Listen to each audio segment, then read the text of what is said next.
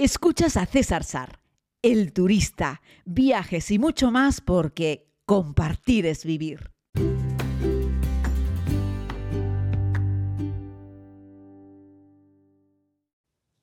Muy buenos días a todos y a todas, querida comunidad. Por cierto, ayer estaba una amiga, Monse, escuchando el podcast y me mandó un mensaje que me dice que al oírme en estos audios, dice que estoy recuperando al, viejo SAR que hacía informativos a la hora de, de entonar. Y igual es así. Yo creo que durante 16 años de mi vida me dediqué a contar las noticias y ahora me pongo delante de un micrófono para contarles algunas cosas cada día y puede ser que me salga, me salga la entonación. Pero bueno, les saludo nuevamente desde la ciudad de Londres, capital del Reino Unido, donde he venido a pasar unos días.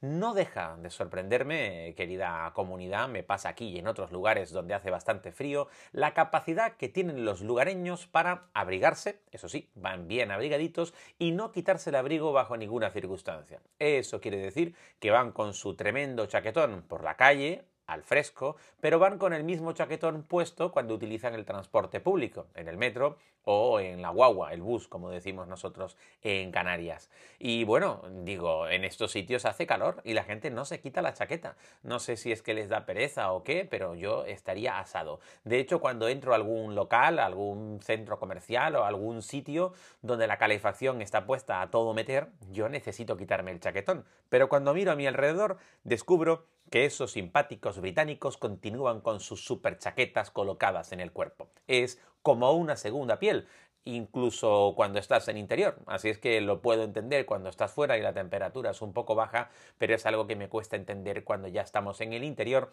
y hay 21 o 23 grados de temperatura. Pero bueno, no es algo endémico del Reino Unido, lo he visto también en Canadá, en el norte de Estados Unidos, este mismo año que estuve en, en Noruega, Estuve también en Finlandia y bueno, ahí es donde he visto a la gente que va forrada hasta arriba, aunque haga calor.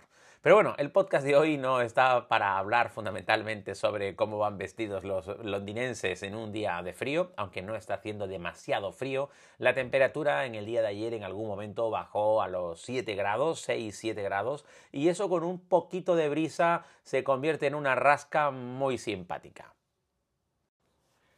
El tema central de este podcast hoy va dedicado al almuerzo, pero antes de que lleguemos hasta ese punto en el famoso restaurante de un conocidísimo chef británico de fama mundial, quiero hablarles un poco sobre una visita que hice ayer por la mañana al Museo de Victoria y Alberto que es un museo muy interesante, eh, que bueno, es eh, visitado evidentemente por muchos turistas, no tanto como el British Museum u otros museos de Londres que también son muy interesantes, pero este también merece la pena. Estamos hablando de un museo eh, dedicado fundamentalmente al arte y, al diseño, ¿no? Y tiene, es el mayor museo dedicado al arte y al diseño del mundo, con más de 3.000 piezas expuestas de artefactos procedentes de culturas de, todo tipo, ¿no? Y encontramos ejemplos de joyería o de escultura, fotografía, o textiles, cristal, moda, muebles, en fin, hay representado desde ropas de reyes hasta el, Apple II o el primer iMac, por ejemplo, eh, pasando por el desarrollo de las zapatillas Nike desde sus orígenes hasta el presente. Así es que bueno, la verdad es que tiene una variedad muy curiosa, merece la pena hacer una visita el truco que les puedo decir es que reserves tu acceso online. Hoy en día hay que registrarse online, pero no hace falta pagar. Eh, el abono es voluntario. Lo digo por si vas un poco justo de dinero. Ellos lo que te están pidiendo es pues un pequeño donativo. Ellos te hacen una propuesta de 5 libras, que oye, que está muy bien que hagas 5 libras de donativo hay que ayudar a mantener eh, los museos, pero si no quieres hacerlo o no puedes hacerlo, que sepas que es absolutamente gratuito el acceso a este museo de Victoria y Alberto. En el mismo entorno vamos a encontrar eh, otros museos como el Museo de Ciencias Naturales, que es desde mi punto de vista eh, el número uno de, Londres. creo que les he hablado, no sé si ayer o antes de ayer, un poquitito, pasé de puntillas y les decía que era un plan perfecto para toda la familia, también para los niños que les encanta. Por cierto, justo por fuera de este museo, ayer encontré ya la primera pista de patinaje de Londres. Me transportó un poquito, salvando las distancias, a Rockefeller Center en Nueva York y la ciudad de Londres, tú ves cómo se está decorando poco a poco con luces de Navidad. De hecho, encendieron ya un pequeño tramo del el centro de Londres con las luces navideñas y lo irán haciendo de manera progresiva de aquí hasta que lleguemos al, al mes de diciembre, o los primeros días del mes de diciembre que harán la inauguración general de todo el alumbrado de la ciudad, pero esto va tomando cuerpo poco a poco de un sitio navideño. Y ahora sí que vamos a hablar del plato fuerte. Eh, los restaurantes que tiene el chef Gordon Ramsay en la ciudad de Londres. Bueno, tiene uno, el principal, el más famoso, con estrella Michelin, que hay que reservar con un montón de tiempo y que cuesta evidentemente pues otros, otros precios, ¿no? Hay que rascarse el bolsillo. No les voy a hablar de este. Les voy a hablar de la pequeña cadena que tiene de, de Gordon Ramsay Street Pizza.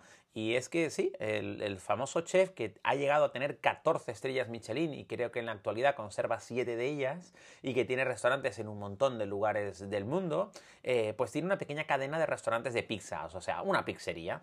Lo único es que hay que reconocer que eh, lo ha hecho muy muy bien las pizzas están muy ricas. Yo estuve en la que se encuentra en, Battersea, eh, aunque tiene otras. La tiene en, South eh, Work, la tiene también en, en, Camden y tiene otra también en la zona de St. Paul.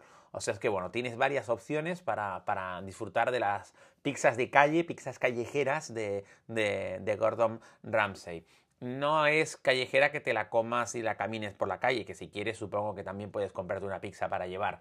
La propuesta es entrar al restaurante y sentarte a disfrutarlo. En un ambiente bastante rústico, pero muy bien cuidado, con unas mesas de madera maciza, con unas sillas de piel muy cómodas, con unos platos de vajilla gruesa y pesado, un poco tosco, bastante rústico, pero muy agradable.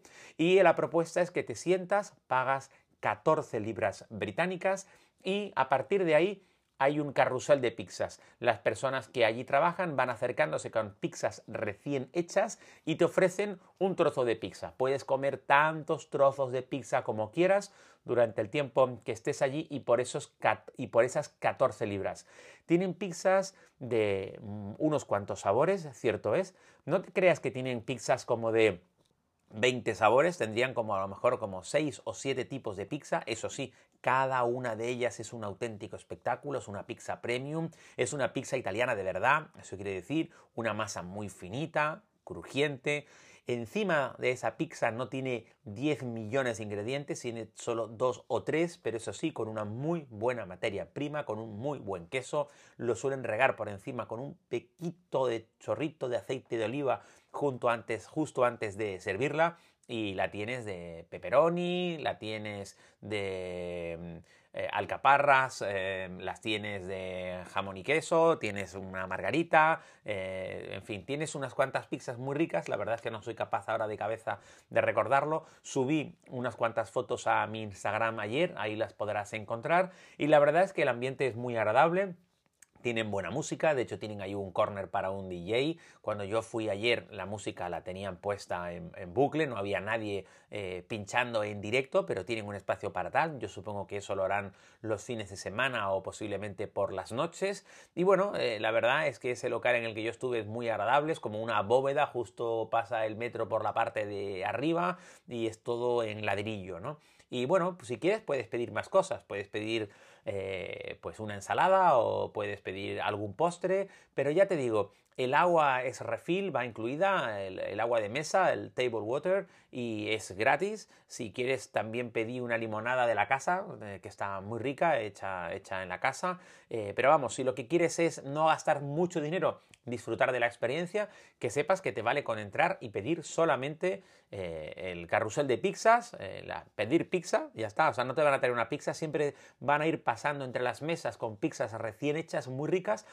te van a explicar qué pizza es te van a ofrecer un trozo de pizza. Así es que bueno, es una diferente experiencia, está muy rica, es como si estuvieses en Italia y hay que darle un aplauso grande y fuerte a Gordon Ramsay por tener esa idea y además por acercar las eh, buenas pizzas a todos los públicos.